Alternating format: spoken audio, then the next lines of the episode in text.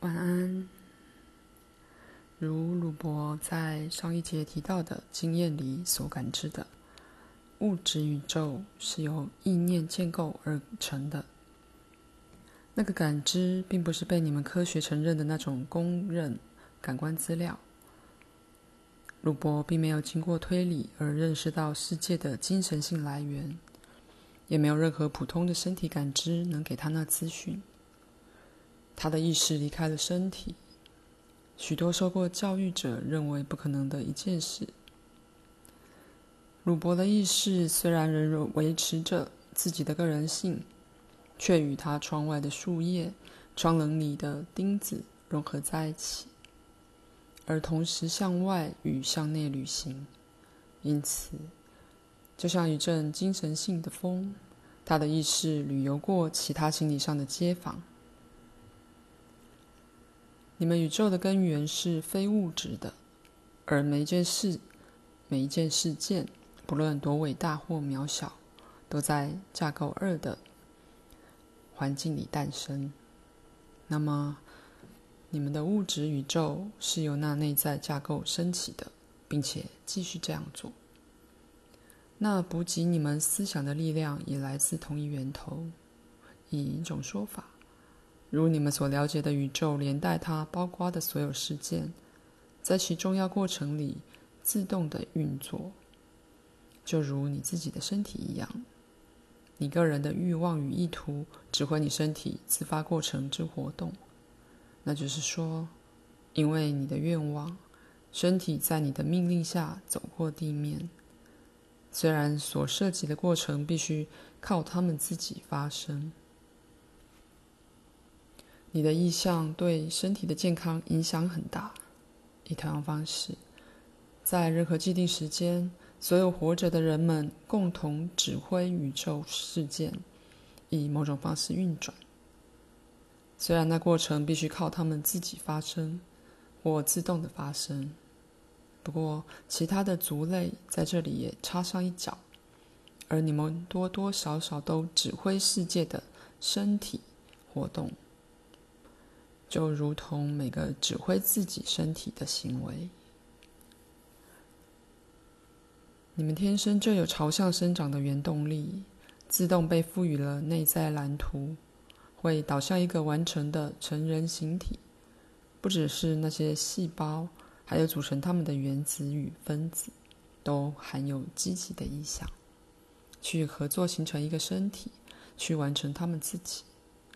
那么，他们就不只是预设了要存活下去，而且还预设了一种理想化，要导向最好的发展与成熟。所有那些特性都在架构二里有其来源，因为在架构二里的心理媒介会自然传导创造力，因此它不只是一个中立的次元，却在自己之内包含了自动的倾向。朝向本来就在其内的所有模式之完成，如詹姆士在鲁伯的书里说的：“宇宙的确具有善的意图。”再一次，它是自动倾向于善的事件之创造。我暂且把“善”这个字放在引号里，因为你们对善恶、善恶本质的误解，那一点我们稍后。会加以讨论。到那个程度，物质宇宙像每个物质身体一样都是神奇的。我故意用这个字词 “magical”，因为它推翻了你们成人推理的指令，而借由这样推翻你所认为的理性事物，也许能在你之内唤起一点点我所谓的更高理智。推理本身只能处理对这已知世界所做的演绎，它无法接受那来自他处的知识，因为这种资料不会符合理性的范畴，还弄乱了因果之运作模式。能推理的力量来自架构二。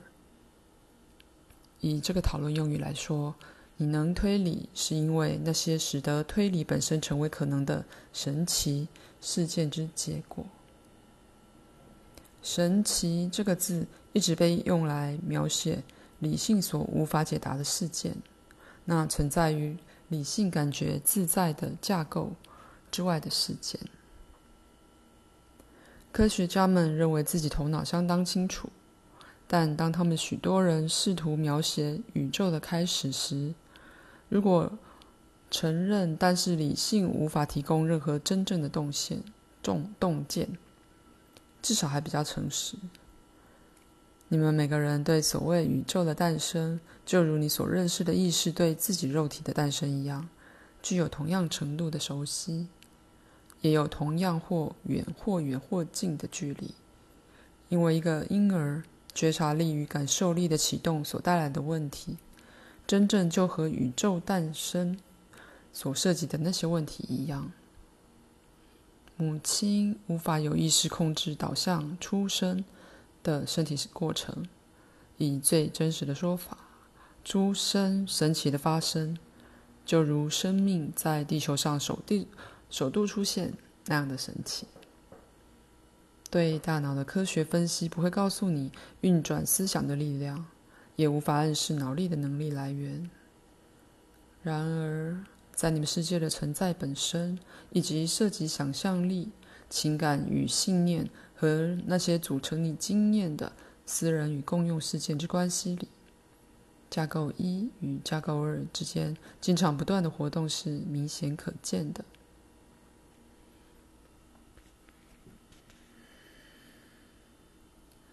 我并无意以贬义的说法来谈理性，因为它非常适合自己的目的，那在你们的实相里是很重要的。而以最深的说法。你们也真的尚未发展发展自己的推理能力，因此对理性的看法必然会产生一些扭曲。我也并无意叫你们利用直觉与感受到牺牲理性的程度。反之，我在本书后面会建议其他的路子。不过，如你们现在所用的推理，主要在与实相打交道，借着把它们。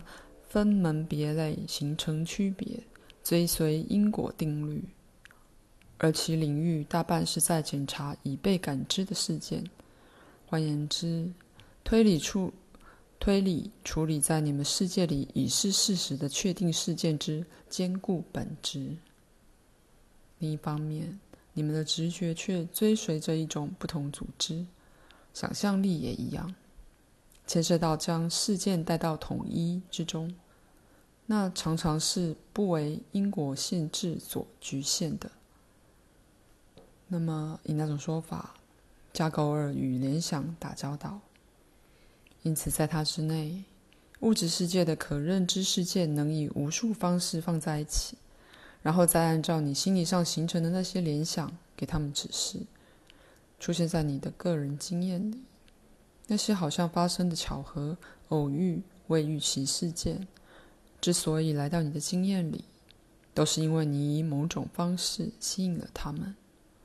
即使他们的发生可能好像有不可克服的抗力，那些抗力、那些阻碍，在架构二里并不存在。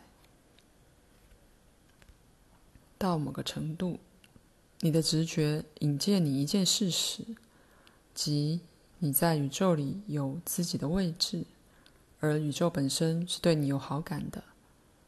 那些直觉说出，在那个宇宙组织里，你独特且重要的角色。那些直觉知道宇宙偏向你这方，然而你的推理力却只能处理肉体感知的结果。至少以你们社会容许他的训练而言，事实上。你不让你的推理力获得重要资料的结果，因为你曾教他不信任心灵的能力，而孩子们的童话故事则仍期待着一些那种古老知识。到目前为止，我一直在分开的说架构一与架构二，而为了你的方便与了解，我将继续这么做。当然，实际上这两者是融合在一起的。架构一的存在是浸在架构二里的。再次，你的身体一直不断在架构一里得到补充，就因为它同时存在于架构二里。架构二一直在将自己外在化，以架构一的形式出现在你的经验里。不过，你如此彻底专注于外在实相，以致常常忽略了肉体存在十分明显的更深来源。其结果是，你如此完全的运用区别与分类，以至于看不见联想性的组织。虽然你经常在自己最亲密的思想过程里用到它们，